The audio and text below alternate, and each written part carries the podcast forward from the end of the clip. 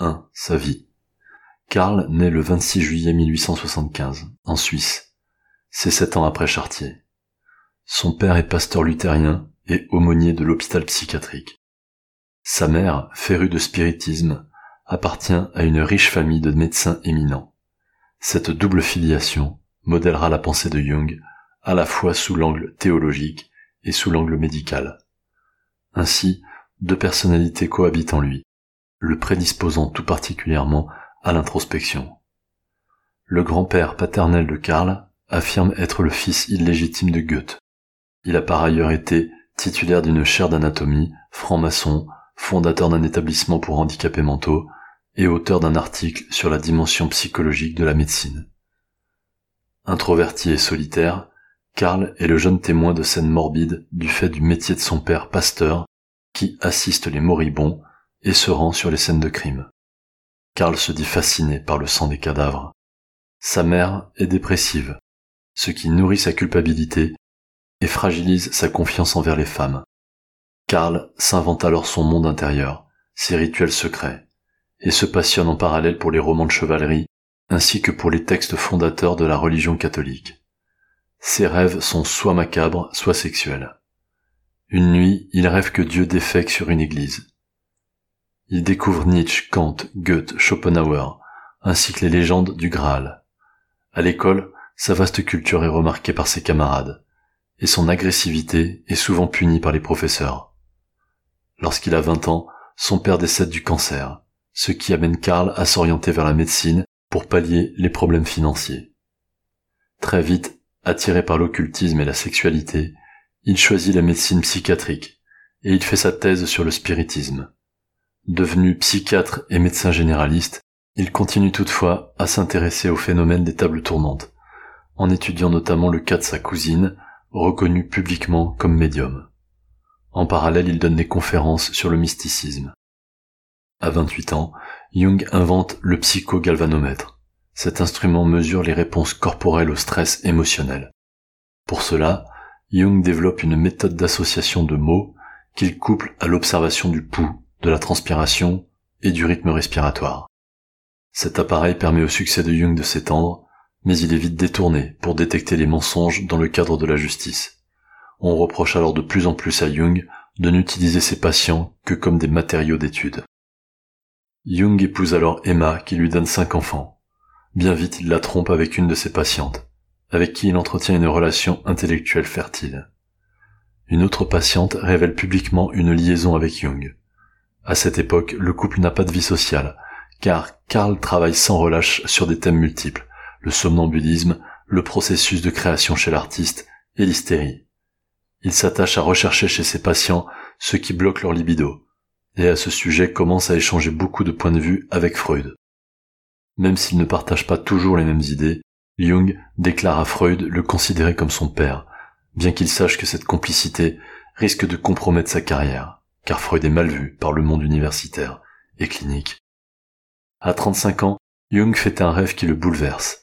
Dès lors, il invoque le concept d'archétype et d'inconscient collectif, mêlant les images mythologiques aux rêves et hallucinations. À 38 ans, après une correspondance intense, mais dans un climat de divergence de point de vue qui s'accentue, Freud et Jung se brouillent. Bien que Freud le considère à son tour comme son fils et héritier scientifique, Jung se détache publiquement, estimant notamment que l'origine des cas psychiatriques n'est pas systématiquement sexuelle. Il suggère une explication énergétique en se fondant sur les idées de Bergson. Désormais privé de son père spirituel, Jung ressent l'impression de faire un saut dans l'inconnu qui le désoriente. Il revit ses expériences et émotions de petit garçon. C'est la régression. Il écrit ses rêves et il commence la rédaction de textes véritablement hermétiques. Il se laisse aller à l'imagination active, c'est-à-dire aux fantasmes et visions diurnes qu'il consigne désormais dans un cahier. Il se passionne pour le gnosticisme, qui lui permet d'exprimer ses complexes inconscients projetés. L'année suivante, la guerre démarre, il occupe alors un poste de capitaine, puis de commandant du camp de prisonniers de guerre anglais. À la fin de la guerre, Jung devient riche, sa clientèle augmente considérablement. Il reçoit plusieurs fois Einstein, Edith Rockefeller le consulte pour dépression nerveuse. Zurich devient grâce à lui le berceau de la psychologie analytique. Il fonde alors le club psychologique, qui promeut ses théories et rassemble les analystes qui ont rompu avec Freud. À 50 ans, Jung découvre les États-Unis et l'Afrique, et commence à étudier les tribus, afin de disposer de points de vue extérieurs à sa civilisation, et ainsi parfaire ses travaux sur l'inconscient collectif. À 57 ans, il rencontre une jeune fille de 18 ans, surdouée en mathématiques, lettres et médecine, déterminée à devenir l'associée de Jung. Il l'emploie alors à la traduction de textes alchimiques, où elle excelle. Car en effet, Jung voit dans l'alchimie un terreau pour ses archétypes, et une illustration parfaite de son concept d'individuation. Il repart alors en voyage, cette fois en Palestine, afin de marier l'alchimie à la chimie, mais aussi les spiritualités de l'Ouest à celles de l'Est. Il y rencontre des psychologues, médecins, mythologues, théologiens et scientifiques variés. À cette époque, bien que Jung dénonce les dangers de la bête blonde, à savoir l'Allemagne nazie, il est perçu comme un pro-nazi lorsqu'il compare Hitler à un porte-parole des dieux. Il est par ailleurs considéré comme le chercheur de la psychologie des profondeurs le plus important dans le monde arien anglo-saxon. Si certains de ses propos sont ambigus, Jung s'en défend en expliquant que la psychothérapie ne peut être inféodée à une politique nationaliste. Il finit par présenter Hitler comme un psychopathe et se retrouve sur la liste noire des auteurs allemands. Sa découverte de l'Inde à 62 ans constitue un moment décisif de sa vie qui lui permet de mettre fin aux problèmes chrétiens tels qu'il se le posait. Victime de dysenterie, il est alors assailli de rêves pénétrants qui le renvoient à l'image du Graal. Il fait l'expérience de la conscience pure, qui le met sur le chemin du développement de son concept d'individuation. En 1942, Jung a 67 ans. Il est recruté par les services secrets alliés sous le nom d'agent 488 grâce à son essai sur l'idéologie nazie, intitulé Votan. À la fin de la guerre, Jung a 70 ans. Victime d'une embolie pulmonaire, il est plongé dans le coma et il fait à nouveau l'expérience intense d'événements fantasmatiques et oniriques. Une fois rétabli, il est convaincu de pouvoir alors exploiter, grâce à ses visions, les notes précédemment collectées. Après deux infarctus, il fait la synthèse de ses recherches sur l'inconscient et publie un ouvrage monumental intitulé Psychologie et alchimie. L'année suivante, l'institut qui porte son nom ouvre pour accueillir 30 élèves. Jung prévoit de travailler sur le rapprochement entre physique et psychologie, ainsi que sur la synchronicité, l'astrologie et le tarot. Lorsque sa femme décède, il a 80 ans et il étudie les soucoupes volantes. Il continue à écrire jusqu'à 85 ans, malgré ses maladies à répétition. Il travaille sur son autobiographie malgré ses troubles de mémoire. La même année, une attaque cérébrale le prive de la parole. Il décède paisiblement la même année. Les hommages se multiplient à son encontre. Jung n'est plus, mais les retombées de son génie ne font que commencer. 2. Psychanalyse. Il ne s'agit pas d'atteindre la perfection, mais la totalité. La psychologie analytique de Jung a pour objet le développement de soi, la quête de son propre chemin, qui conduit à la complétude de soi. À l'inverse de Freud, qui définit le psychique comme une force découlant uniquement de la sexualité, Jung intègre toutes les composantes psychiques comme étant en interaction dynamique les unes avec les autres. Tout est non seulement lié, mais en plus en mouvement. La réalité psychique est aussi vraie que la réalité physique, mais on ne peut pas tout réduire au matérialisme, ni tout réduire à l'idéalisme. La réalité vivante n'est donnée ni uniquement par le réel objectif, ni uniquement par la pensée. À la fin de sa vie, Jung considère comme son devoir d'avoir fait part à la société de son chemin solitaire et des découvertes qu'il y a faites, que ce soit une fontaine d'eau fraîche ou le désert de l'erreur. Dans le premier cas, on aide son prochain, et dans le second, on l'avertit. 3. Fonctions psychiques et attitudes. Jung définit quatre fonctions psychiques. Premièrement, la sensation lorsqu'on constate que quelque chose existe. Deuxièmement, la pensée lorsqu'on en comprend la signification. Troisièmement, le sentiment dès qu'on en apprécie la valeur. Quatrièmement, l'intuition permettant d'en percevoir l'origine et la destination. Orthogonalement à ces fonctions, Jung définit deux attitudes, l'extraversion qui projette la libido vers l'objet, attitude dominante dans l'hystérie, mais aussi dans les rites religieux, et l'introversion qui enferme la libido en la dirigeant vers le sujet, attitude dominante dans la démence. Cette grille de huit modèles aura une grande influence en astrologie, graphologie, management, coaching.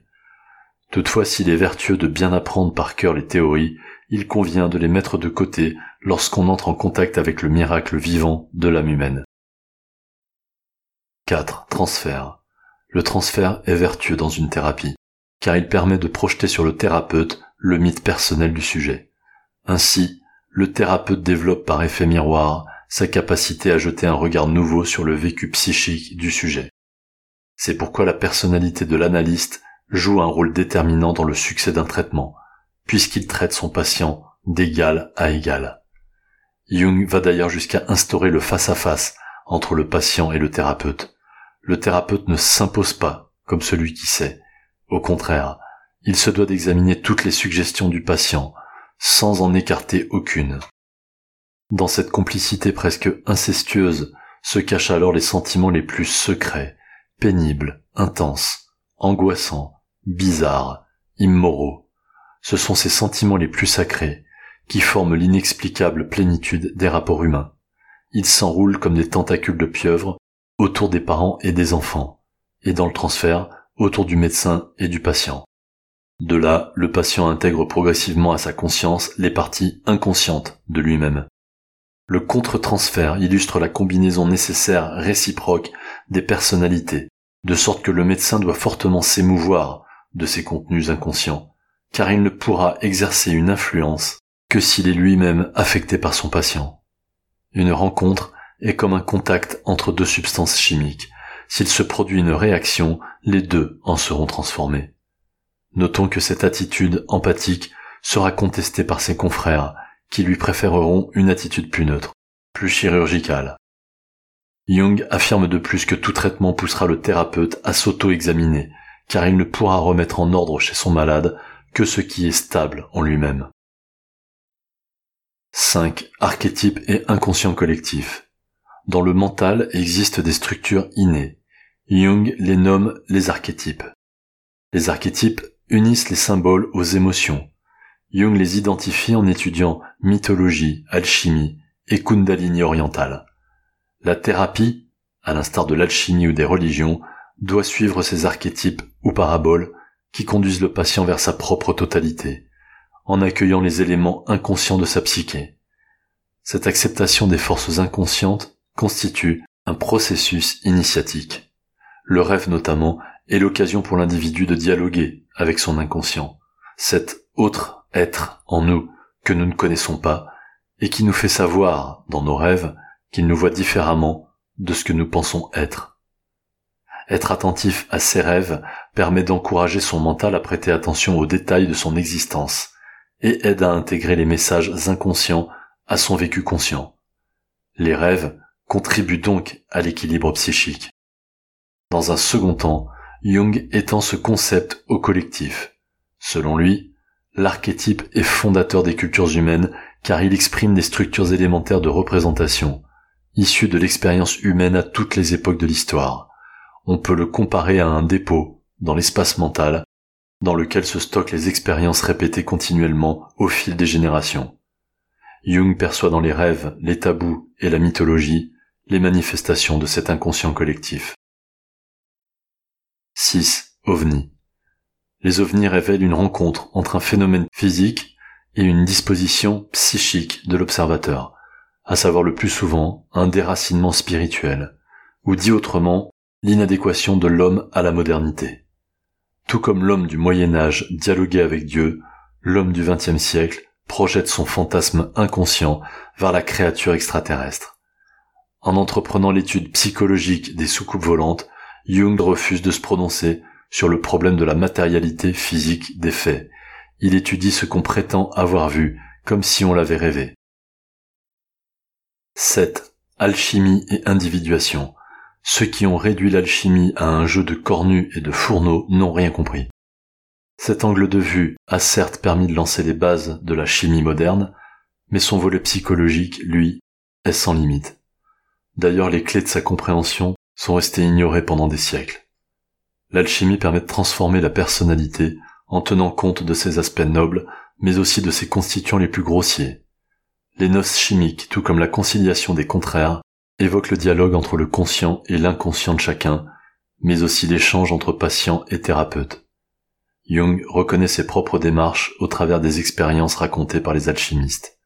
L'alchimie, c'est l'histoire de la psychologie de l'inconscient. Ainsi Paracelse représente la figure emblématique du médecin alchimiste et même du psychiatre avant l'heure. La pierre philosophale et la transmutation en or illustrent l'équilibre à trouver dans le cheminement de l'esprit pour accéder pleinement à notre soi. Car il faut bien prendre conscience que les bouleversements et les maladies n'arrivent pas par hasard. Ils nous indiquent la nécessité de rectifier notre trajectoire, de trouver un autre chemin de vie. C'est cette évolution intérieure que Jung appelle l'individuation. Si ce qu'on nie nous soumet, ce qu'on accepte nous transforme. Nul ne peut avoir de lien avec son prochain s'il ne l'a pas d'abord avec lui-même. Si l'on n'a pas buté sur des difficultés intérieures, on reste à sa propre surface. On ne se sent pas tout à fait à l'aise tant qu'on ne s'est pas rencontré soi-même. Et lorsqu'on entre en collision avec soi-même, on en éprouve après coup une impression salutaire et bienfaisante. 8. Ombre. Ce qu'on ne veut pas savoir de soi-même finit par arriver de l'extérieur comme un destin. Parmi les instances de la psyché qui jouent un rôle régulateur et dynamique, Jung définit l'ombre comme la somme de tout ce qui a été refoulé dans l'inconscient, par l'éducation et la socialisation. L'éducation n'influence pas l'enfant uniquement par ses consignes rationnelles, mais s'étend également à son environnement psychologique, aux dispositions psychiques de ses parents, dans ce qu'il existe de plus intime en eux, bien qu'il n'en ait évidemment pas conscience. Il peut s'agir par exemple de la vie que les parents auraient aimé avoir, ou des phobies qui les ont hantés depuis toujours. L'ombre de Jung, c'est aussi la part de notre psyché qui ne se connaît pas elle-même. Le plus souvent, elle est projetée dans des troubles somatiques, obsessions, fantasmes délirants. L'ombre, c'est les gens, auxquels on prête la bêtise, la cruauté, la couardise, qu'il serait tragique de se reconnaître chez soi-même. Elle est tout ce qui déclenche la jalousie, le dégoût, la tendresse. Ce qui nous irrite chez l'autre peut nous conduire à une meilleure compréhension de nous-mêmes. En effet, ce n'est pas en regardant la lumière qu'on devient lumineux, mais en plongeant dans son obscurité. Mais c'est un travail désagréable, donc impopulaire. C'est bien sûr ce que l'alchimiste appelle l'œuvre noire. 9. Mystique. Maître Eckhart est pour Jung le plus grand penseur de son époque. L'expérience mystique doit permettre à chacun de développer sa propre attitude religieuse, son autonomie spirituelle. Et grâce au progrès de ses consciences autonomes, l'humanité pourrait éviter de nouvelles folies collectives. Le Dieu de l'expérience mystique est avant tout connu dans l'âme. Il est toujours relatif à la psyché. Jung alerte sur les écueils de cette voie, car plus Dieu est proche, plus le danger est grand. Cette mystique, selon Jung, donnera naissance au courant New Age. Mais bien sûr, on ne peut démontrer que Dieu existe, pas plus qu'une mythe qui se nourrit de laine d'Australie ne peut démontrer à une autre mythe que l'Australie existe. 10. Synchronicité. L'émotion est ce moment où l'acier rencontre la pierre et en fait jaillir une étincelle. L'émotion est la source de toute prise de conscience. La synchronicité consiste en l'occurrence simultanée de plusieurs événements sans lien de cause à effet, mais dont la conjonction prend un sens particulier pour l'observateur, qui interprète alors comme des coïncidences des événements externes extrêmement porteurs de sens pour lui, à tel point que leur apparition fortuite le choque, et donc le transforme ou change sa décision. Pourtant il faut se garder de voir des coïncidences significatives là où la statistique est en réalité faussée par la subjectivité et l'émotivité. Par exemple, dans une pièce comique, lorsqu'un jeune homme rencontre une femme subjuguée par lui, cette dernière s'écrie ⁇ Oh, vous êtes droitier Moi aussi, quelle coïncidence !⁇ Un autre exemple de synchronicité que chacun a pu expérimenter est de recevoir un appel téléphonique d'une personne à laquelle on était justement en train de penser. De même, l'astrologie qui rapproche psyché et matière par une pratique rituelle, compte sur les synchronicités telles que perçues par le consultant.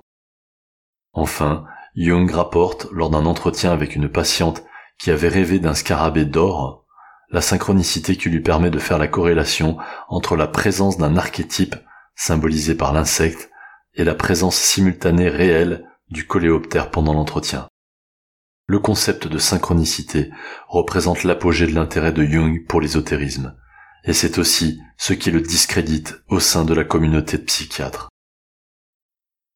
11. Conclusion.